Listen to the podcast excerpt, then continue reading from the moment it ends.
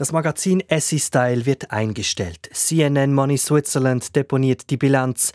Tamedia präsentiert einen Halbjahresverlust von mehr als 100 Millionen Franken. Die NZZ Mediengruppe schreibt ebenfalls einen Verlust in Millionenhöhe und SRF baut viele Bereiche komplett um. Vieles wird sich in den kommenden Wochen und Monaten im Journalismus ändern. Einige Produkte werden verschwinden, viele Stellen abgebaut. Hier im Medientalk sprechen wir gleich darüber, wer unter der aktuellen Entwicklung am meisten leidet, denn es sind, Stand Ende August, vor allem Frauen, die den Job verlieren. Oder in anderen Worten, Frauen zahlen jetzt als Erste den Preis für die Restrukturierungen im Verlagsbusiness. Frauen, die im Vergleich zu Männern sonst schon untervertreten sind in der Branche. Was mich einfach ein bisschen irritiert hat, ist ähm, diese Überraschung, die sich plötzlich darüber geäußert hat, weil gerade Journalisten, die ja eigentlich überall genau hinschauen, haben jetzt wie aufgeschrien und gefunden, in unserer Branche läuft ja auch etwas nicht so, wie es vielleicht sollte.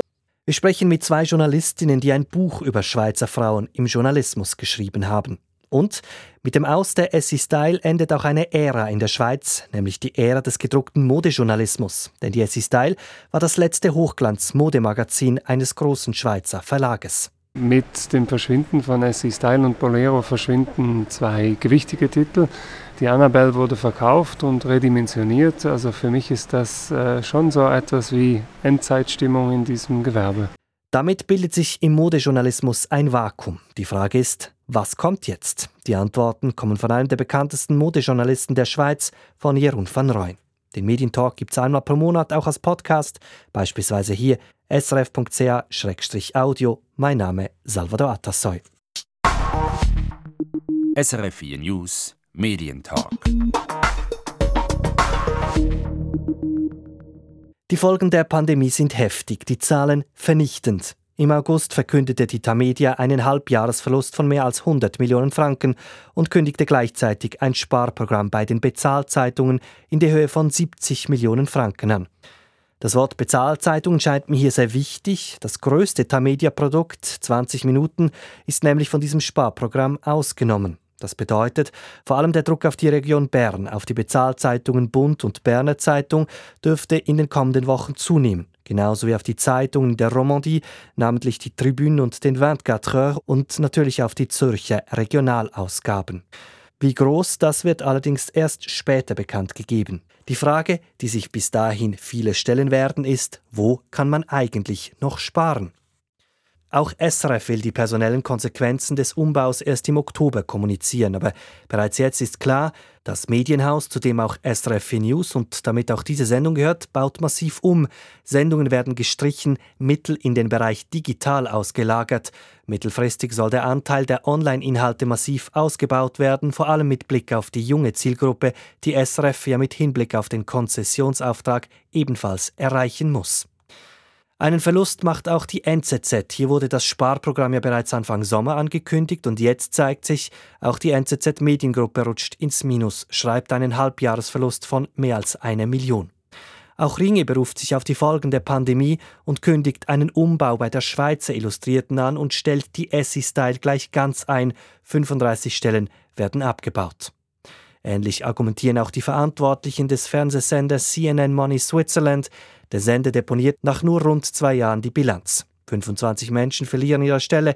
Die Entwicklung im Schweizer Werbemarkt ließ keine nachhaltige Rentabilität erwarten, hieß es zur Begründung, auch wenn das nur die halbe Wahrheit ist. Denn dem Konkurs ging ein massives Gerangel um zwei Investoren aus Bangladesch voraus.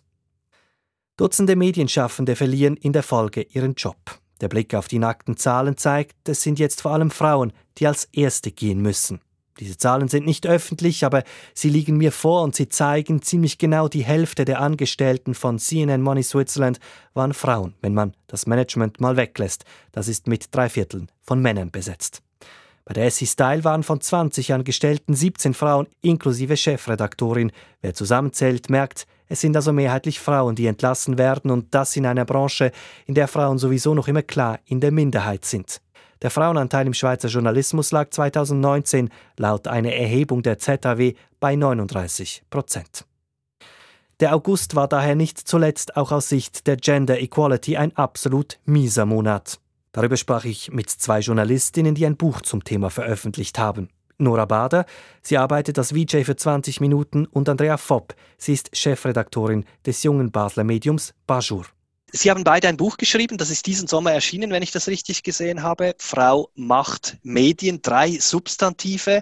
Warum die Schweiz mehr Journalistinnen braucht. Jetzt in der Realitätsstand heute gibt es aber eher etwas weniger festangestellte Frauen als bisher im Journalismus.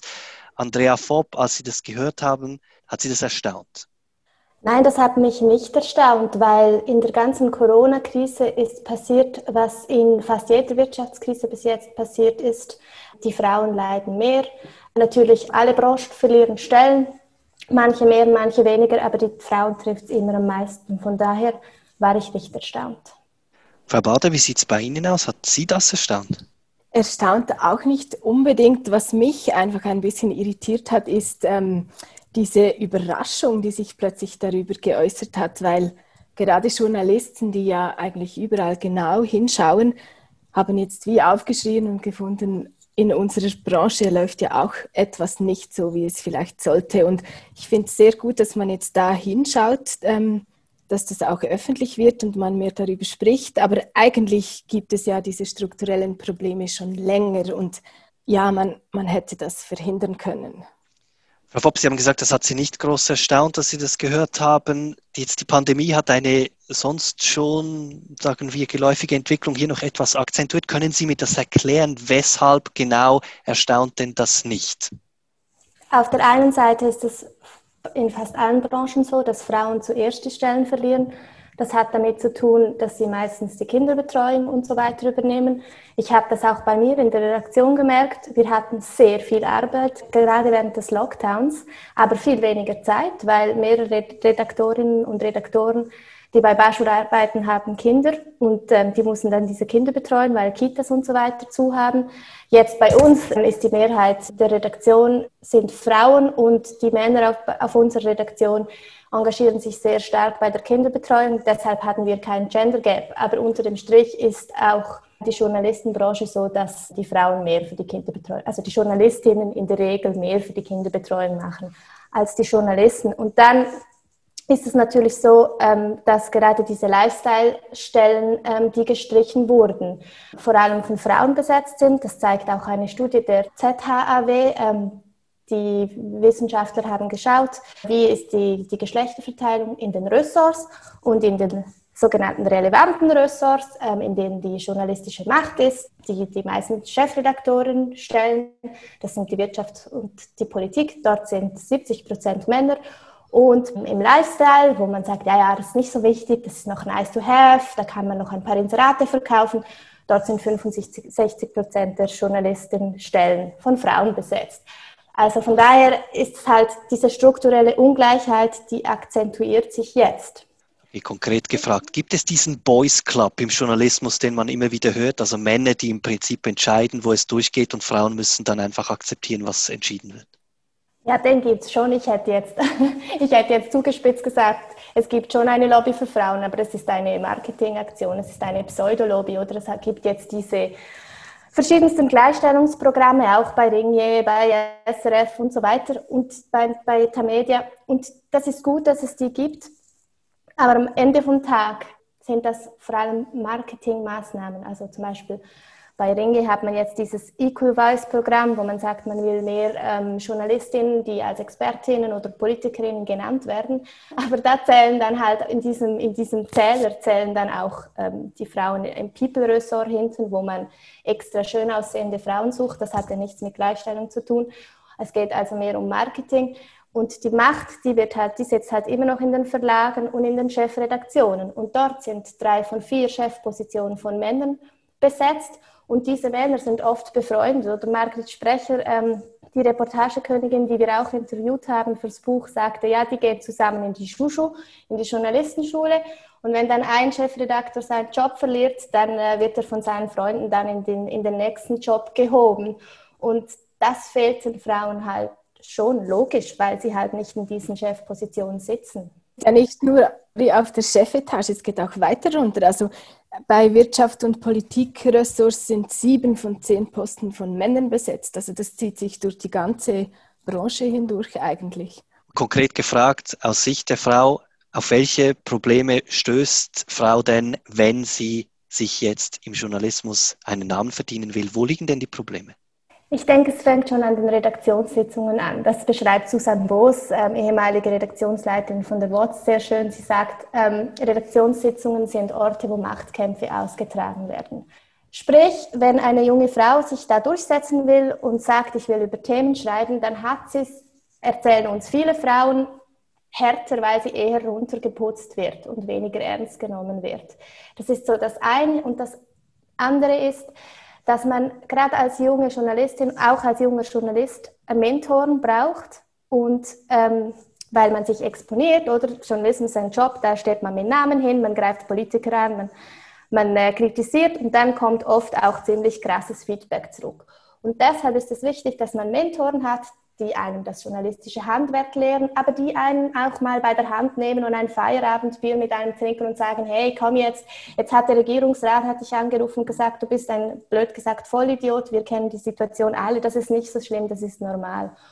Und wenn man halt männliche Ressortleiter hat, die machen das automatisch öfters bei jungen Männern und deshalb braucht es auch mehr weibliche Ressortleiterinnen, die die jungen Frauen betreuen. Ich, merke, ich, ich habe das selbst gemerkt. Ich hatte Mentoren, ich hatte Mentorinnen und ich gebe das jetzt auch weiter oder versuche es bei meinen Mitarbeiterinnen und Mitarbeitern bei Beispiel. Und das macht echt einen Unterschied, dieser Support, dieses Mentoring.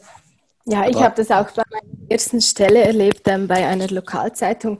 Da hatte ich wirklich jemanden, der hat sich stundenlang Zeit genommen, Texte mit mir anzuschauen und mir zu zeigen, wie die Politik funktioniert, wie das läuft im Journalismus. Und ich weiß nicht, manchmal fehlt vielleicht auch einfach die Zeit dazu, aber ich finde das auch wahnsinnig wichtig. Jetzt haben wir die Situation, dass man das Gefühl hatte, in den letzten Monaten, vielleicht sogar in den letzten Jahren ist einiges gegangen. Es gab spezielle Förderprogramme, das Thema war in den Medien, die Menschen sind, ich glaube, man kann sagen, sind sensibilisiert dafür und trotzdem passiert jetzt das, dass jetzt in der Pandemie halt zuerst wieder die Frauen gehen müssen. Ich finde eben, die, die Sensibilisierung findet zwar statt, aber noch immer viel zu wenig. Also ich habe das erlebt, als ich mit Leuten gesprochen habe aus der Branche oder von außerhalb, die unser Buch gelesen haben und die plötzlich fanden, ah was, das ist noch ein Problem heute, ah es gibt solche Unterschiede. Also das ist noch lange nicht überall angekommen, habe ich das Gefühl. Also da braucht es noch viel mehr Sensibilisierung, bis sich da etwas tut. Frau Fopp, Sie haben vorhin gesagt, das sei Ihrer Ansicht nach, sei das auch ein bisschen ein Alibi-Programm der Verlage. Können Sie mir das noch ein bisschen erläutern? Weil es sind ja eigentlich große Programme und die werden ja auch entsprechend kommuniziert und gefördert. Ja, das stimmt. Und ich will auch nicht sagen, dass es keine engagierten Personen in diesen Verlagen hat, die sich dafür einsetzen. Aber das Problem ist, wenn man top-down so Programme implementiert und dann so Mentoring-Programme macht, dann ist das, läuft das so nebenbei, oder? Wir alle wissen, wie es ist. Im Tagesgeschäft rennen wir einfach den Geschichten nach. Und dann muss man schnell um 17 Uhr noch in ein Förderprogramm. Diese Programme sind schon gut, aber es hängt nachher davon ab, welche Leute auf der Redaktion sitzen und wie ernst sie die Geschlechtergleichheit halt nehmen und wie groß ihre Lust ist, auch Frauen zu fördern und nicht Frauen mehr zu fördern als Männer. Es reicht, wenn Frauen jetzt zum Beispiel in der Politik oder in der Wirtschaft gleich gefördert werden wie Männer. Und das hängt halt von den einzelnen Personen sehr fest ab. Und, das, und da möchte ich schon auch an die Eigenverantwortung aller Rösserleiterinnen und Rösserleiter und Chefredaktoren appellieren und sagen, hey, versucht, gebt der nächsten Praktikantin eine Chance, motiviert sie und ihr werdet sehr, sehr schnell Resultate sehen. Sie haben ja für Ihr Buch recherchiert, haben Journalistinnen schreiben lassen über die Machtverhältnisse, über ihre Erlebnisse. Wenn Sie jetzt kurz zurückdenken, Sie haben ja einiges jetzt gesehen, gelesen, gehört. Trotzdem, was hat Sie am meisten schockiert? Was hätten Sie nicht erwartet, Frau Bader? Also mich hat die Aussage von Andrea Bleicher, ehemalige Chefredakteurin der Interim, das Blick hat mich wirklich schockiert, dass sie gesagt hat, sie habe den Posten nicht bekommen, weil sie eine Frau sei. Frau Fopp, wie sieht es bei Ihnen aus? Ich war ehrlich gesagt überhaupt nicht schockiert, weil ich meine, ich arbeite in dieser Branche, ich rede mit jungen Frauen. Ähm, ich habe einfach nochmals realisiert, das, was ich vorgesagt habe, dass es dass einfach so von oben implementierte Programme alleine nicht nützen, sondern dass es vom Engagement einzelner Personen abhängt. Deshalb ist es, glaube ich, schon wichtig, dass auch in den höheren Positionen, also in den Chefredaktionen, mehr Frauen sitzen oder auch Männer, die sich die Gleichstellung zu Herzen nehmen, weil wenn, weil sie ein gutes Vorbild sind, dann klappt es auch, auch eher. Und was mich manchmal, ähm, was mich ein bisschen bedauert, was ich ein bisschen nicht bedauert, wie sagt man, was mich ein bisschen ja, traurig macht, ist, dass sich dass sich junge Frauen auch weniger zutrauen und dass sie das dann aber auch gespiegelt bekommen. So, das ist so der, der Spürschmi, Fühlschmi-Aspekt, der, ja, da finde ich, da müssen wir einfach alle zusammen noch mehr dran arbeiten, diese, diese jungen Frauen zu motivieren. Oder ich merke das auch selbst, junge Frauen dann manchmal als naiv abgetan werden oder dann halt irgendwie vom 20 Jahre älteren Regierungsrat eine Einladung auf ein Prosecco bekommen und so. Und jetzt, ich muss sagen, jetzt, wenn mir das passiert, das, nee, ich nehme das locker, ich bin jetzt 37, ich bin mir das gewöhnt. Aber so halt, wenn man sowieso unsicher ist, so zwischen 20 und 25, dann macht das einfach einen Unterschied. Und eben deshalb, mich hat eigentlich am meisten beeindruckt, wie das Engagement einzelner engagierter Personen auf Redaktion etwas bewirken kann. Das ist eigentlich auch noch positiv, weil das heißt, alle die, die Lust haben, ähm, junge Frauen zu fördern, die werden, nach, die werden Erfolge haben. Äh, das sagt auch Andrea Bleicher übrigens. Sie hat sich Mühe gegeben, mehr Frauen einzustellen und mehr äh, Rösserleiterinnen zu rekrutieren, als sie bei Blick Chefin war. Und sie hat gesagt, das hat man nachher gerade in den Zahlen gesehen und dann, als sie weg war, sind die halt alle wieder verschwunden. Aber mich hat es irgendwie auch darin bestärkt, dass es nicht nur an mir liegt, offenbar, wenn ich nicht laut brülle an der Sitzung, dass dann niemand hinhört, weil es wird einem wie so eingetrichtert, du musst eine große Klappe haben und einen auf Macker machen und dann wirst du erhört quasi oder dann werden deine Geschichten umgesetzt. Und das geht offenbar sehr vielen so und da müsste sich halt, halt auch etwas ändern, einfach in der Sitzungsstruktur, wie man, wie hört man einander zu, wie, wie ernst nimmt man dann auch eben die Anliegen junger Frauen oder ihre Ideen. Und ich glaube eben nur, es würde dann auch den Männern besser gehen. Also Nora und ich hatten es gestern davon, als wir telefoniert haben. Wir haben uns überlegt, wie viele, also unsere Branche ist ja so ein bisschen eine Branche, in der man wirklich immer den Stärkeren raushängen muss und zeigen, was man kann, weil auch Politik und Wirtschaft ist ja sehr von Konkurrenzdruck getrieben und das spiegelt sich in unserer Branche. Das führt dazu, dass wenn man falsch recherchiert, kaum ein Journalist gerne Fehler zugibt. Man macht das wirklich nur, wenn man gezwungen wird. Das ähm, führt dazu, dass auf Twitter man irgendwie Fights hat, wer jetzt recht hat. Und es gibt so viel, also wir kennen so viele Männer, die richtig fest darunter leiden. Warum können wir nicht versuchen, ein bisschen, ja, ich weiß auch nicht, netter miteinander zu sein, ähm, sagen, okay, jeder macht Fehler, wir Journalisten machen Fehler, wir reißen einander nicht den Kopf ab, wir klopfen uns eher auf die Schultern und sagen, nächstes Mal wird es besser, entschuldigen uns, wenn wir Fehler machen. Und dann muss man auch nicht immer so tun, als wäre man der Beste und der Stärkste. Ich sage jetzt immer der Beste und der Stärkste, weil ich das Gefühl habe, es ist ein Männerding. Ähm, dann würden sich junge Frauen wohler fühlen und ich glaube auch die Männer. Ja, und jetzt überspitzt gesagt, diese ganzen Gockel-Diskussionen finden ja nicht nur auf Twitter statt, die finden so halt auch dann in den Redaktionen statt. Und da müsste man ansetzen, finde ich. Andrea Fopp ist Chefredaktorin von Bajur. Nora Bader arbeitet als VJ für 20 Minuten. Das erwähnte Buch heißt Frauen, Macht, Medien und ist im Berner Zeitglocke Verlag erschienen.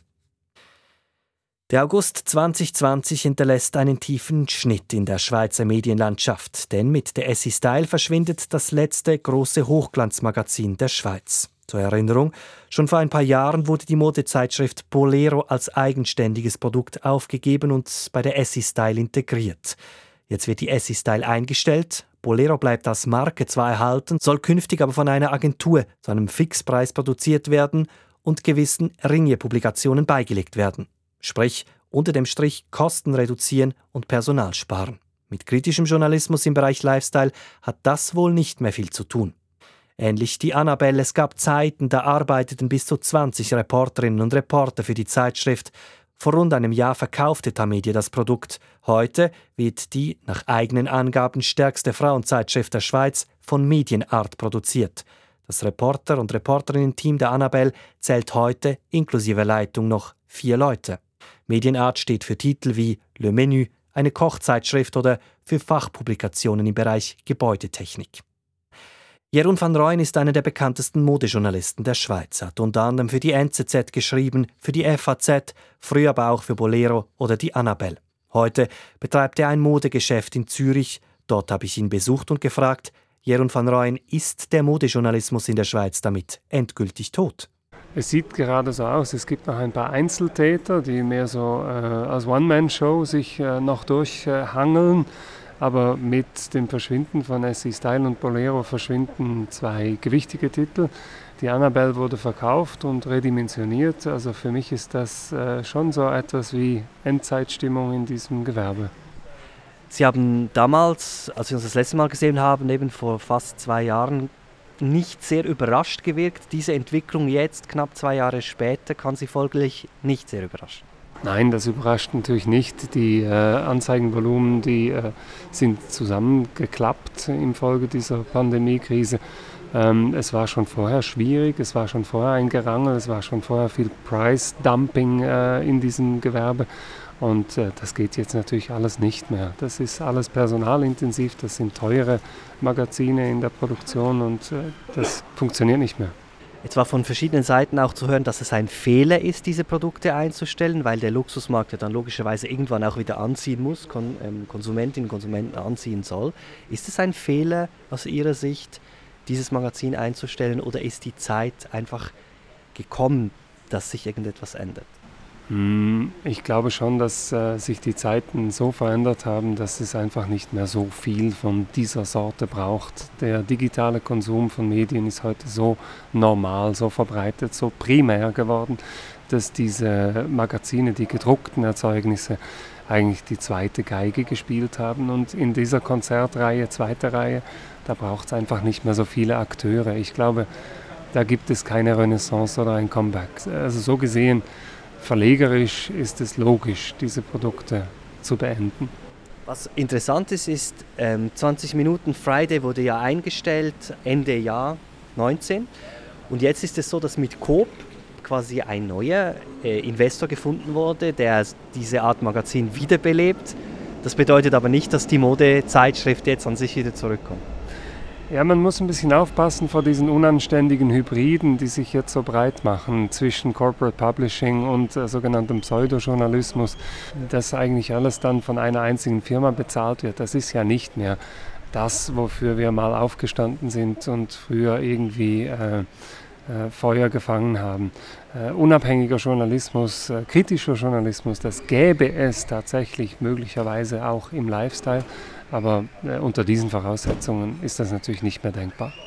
Wenn wir das zusammenfassen, wenn wir sie jetzt schauen, heute verstehen die Menschen weniger von Mode ihrer Ansicht nach, gleich viel oder vielleicht doch mehr, dadurch, dass sie mehrere Quellen, das Internet zur Verfügung haben. Ich denke, die äh, Vielstimmigkeit ist eigentlich positiv. Ich äh, finde das Aufkommen von Bloggern, ich finde die ganzen digitalen Plattformen, die sich mit Stil und Mode auseinandersetzen, bereichern. Die haben natürlich ein Stück weit dem äh, Print das Wasser abgegraben, aber es für den Konsumenten ist das Angebot reicher geworden und ich vermute oder ich hoffe, bin da einfach mal so ein bisschen positiv, dass sich die allgemeine Kompetenz bezüglich Mode dadurch verbessert hat. Und wie, wie nehmen Sie das persönlich im Laden wahr? Wissen die Leute heute mehr über Mode als früher? Die Leute sind sehr informiert. Die Leute sind vor allem jetzt, was Mode betrifft, durch Instagram unglaublich wach. Also da ist, äh, das ist der wichtigste Kanal. Instagram macht heute die Mode. Und ähm, wir merken das auch, wenn, wenn man etwas äh, postet auf Instagram, das attraktiv ist, dann geht es zum Teil äh, keine halbe Stunde, dann stehen die Leute schon im Laden. Also das funktioniert sehr gut und direkt. Also es funktioniert fast besser wie früher. Ja, es funktioniert direkter. Man kann sich diesen mühsamen Umweg über die Redaktion sparen. Man ist heute selber Akteur, man ist heute selber äh, Medientäter, wenn man so will, wenn man einen Instagram-Account halbwegs elegant betreibt. Ähm, dann kann man sich wirklich die Pressemitteilung, das Anrufen auf der Redaktion, das Hoffen auf eine Publikation äh, total ersparen. Sagt der Modejournalist und Stilberater Jeroen van Rooyen. Van Rooyen tönt es an, gerade in der Schweiz bildet sich im Bereich Mode langsam aber sicher ein Vakuum heraus und das klingt gleichzeitig wieder nach einer Chance. Denn das Interesse der Menschen an Lifestyle ist offenbar nach wie vor da. Die Inserenten eigentlich auch, nur das Geld fließt derzeit einfach in andere Kanäle und in die eigenen Newsrooms der großen Lifestyle-Marken. Gut möglich also, dass ein qualitativ schlau gemachtes Produkt hier Chancen hätte. Ob als Print oder auf einem anderen Vektor, das wird die Zukunft zeigen. SRF 4 News Medientalk. Zu einem anderen Thema. Fünf Monate ist es her, da haben wir uns hier im Medientalk mit den ersten Folgen der Pandemie befasst. Ende März 2020 war das. Damals habe ich unter anderem mit Bernhard Rentsch gesprochen. Rentsch ist Chefredaktor des Bieler Tagblattes. Damals sagte Rentsch, also der Werbeeingang bei den Tageszeitungen in Biel, das ist ein, eine Vollbremsung, das ist ein Totalcrash. Ein Totalcrash sei das gewesen, damals im März. Ich bin am 21. August nach Biel in die Redaktion des Bieler Tagblatts gereist. Die Redaktion ist verwaist.